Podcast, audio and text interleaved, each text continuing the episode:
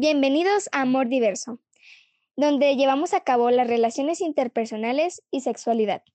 El tema del cual hablaremos hoy será la diversidad sexual. En esta ocasión nos acompañan mis compañeras Sandra, Fátima y Miranda, quienes en conjunto elaboramos el guion, la grabación y la edición de este podcast. ¿De qué hablamos cuando nos referimos al término de diversidad sexual?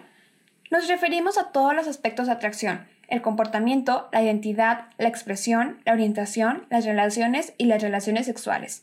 Pero, ¿con qué opciones cuenta la escuela pública para atender esas situaciones?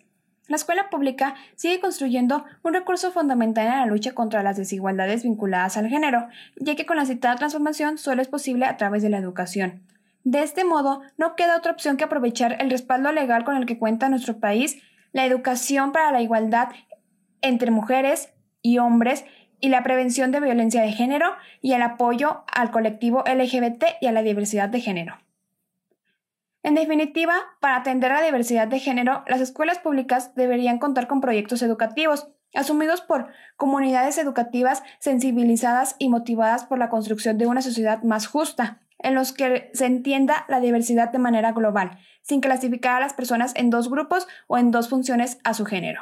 El día de hoy realizaré una entrevista a una señorita para que nos dé su opinión sobre la diversidad sexual. Su nombre es Evelyn Monsisbais y veremos qué piensa al respecto. Mi primer pregunta es, ¿qué piensas de la diversidad sexual? pues opino que todas las personas deberían elegir sus preferencias sin importar lo que las demás personas piensen, porque pues al fin y al cabo, seas lo que seas o hagas lo que hagas, siempre te van a criticar. ¿Qué opinas de la gente homofóbica? ¿Crees que es bueno ser así? Pues opino que la mayoría de la gente que piensa de esa forma es porque creen que ellos o personas que piensan como ellos son perfectos y no es así. Y pues obviamente no, no está bien que sean así, ya que siempre va, va a haber y va a existir la libertad de género y de pensamiento. Y por último, ¿crees que es una moda o solo el sentimiento de cada persona? Pues la verdad, hay personas que en verdad se sienten a gusto con su heterosexualidad y otros que no, y por eso experimentan y buscan con qué y quiénes se sienten bien.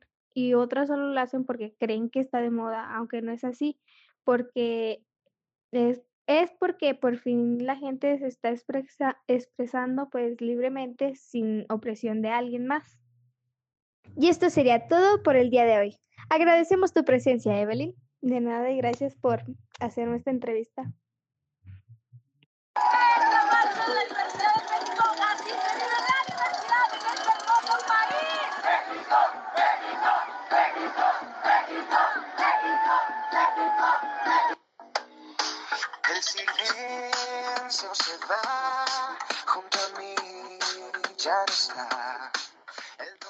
El amor tiene que ser libre y debe haber protección para las parejas, sean del sexo que sean.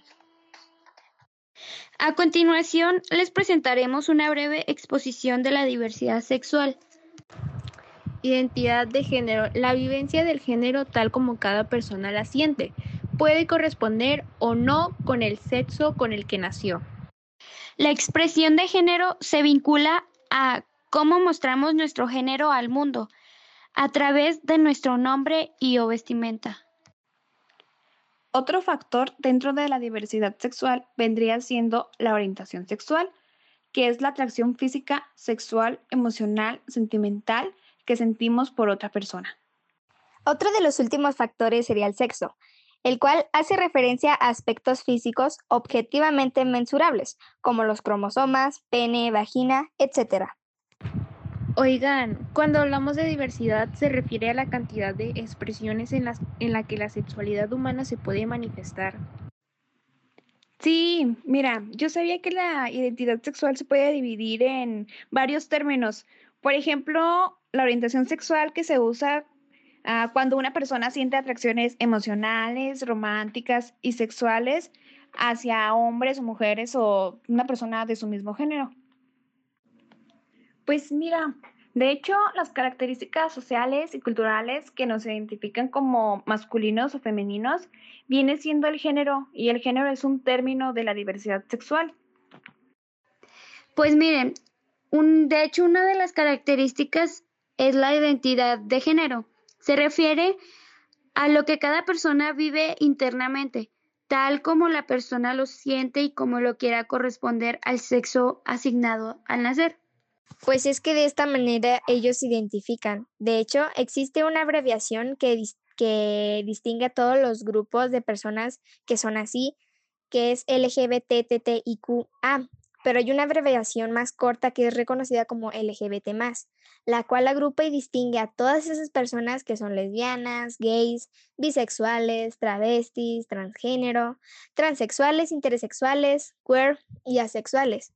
Y pues hay algunas personas que si no las llamas de ese término o no reconoces esos términos, pues suelen incomodarse o enojarse. Sí, de hecho la L significa lesbiana, que es que una mujer sienta atracción por otra mujer. La G significa gay, que es que un hombre o una mujer sienta atracción sobre una persona de su mismo género.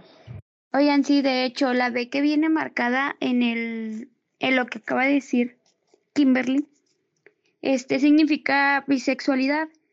Es una orientación sexual donde la persona siente atracción por su mismo sexo y por el sexo opuesto.